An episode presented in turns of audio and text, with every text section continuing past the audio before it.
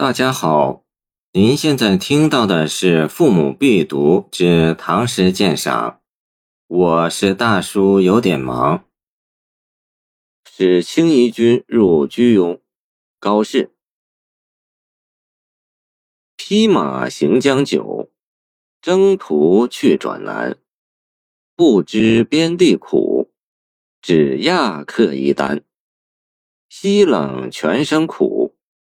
山空木叶干，莫言关塞急，云雪上漫漫。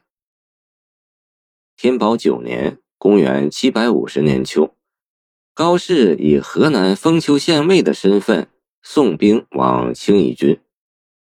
唐朝驻军名称，住在归州城内，即今河北怀来县，由范阳节度使统领。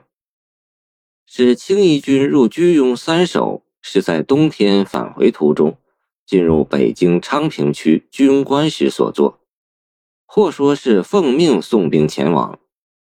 末句意味向北雪更多，乃是误会，忽略了题面入居庸及诗中披马去转等字面。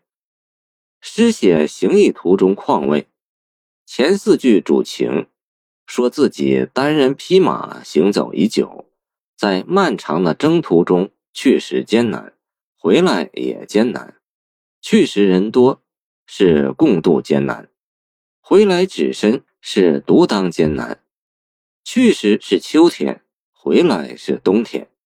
一路最强烈的感觉就是衣服单薄难受，这才知道边地到底是边地。剧中无严寒字样。而寒意满纸，直起末句之云雪。后四句主景，居庸关坐落在险峻的峡谷之中，两边峰峦耸峙，一道溪水从关侧流过。因为天寒地冻，水流不畅，泉水幽烟，感觉自然凄苦。山中木叶干枯，脱落殆尽，更显得天空空旷。也就是黄庭坚诗句，也就是黄庭坚诗句“落木千山天远大”的意境，见登快阁。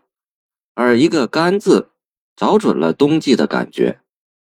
居庸关在昌平区西北，是长城要口之一，与紫荆、道马合称内三关。从塞北过了居庸关，山势渐缓，就进入华北平原。气温相对升高，但毕竟是冬天，所以说莫言关塞急，云雪上漫漫。虽然前后有主情主景的差异，但情景是交融着的。全诗系由行役而写到边塞，复由边塞转入行役，意绪还生，如见当日披马过关之状。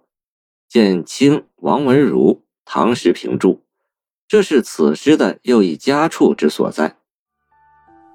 谢谢您的收听，欢迎您继续收听我们的后续节目。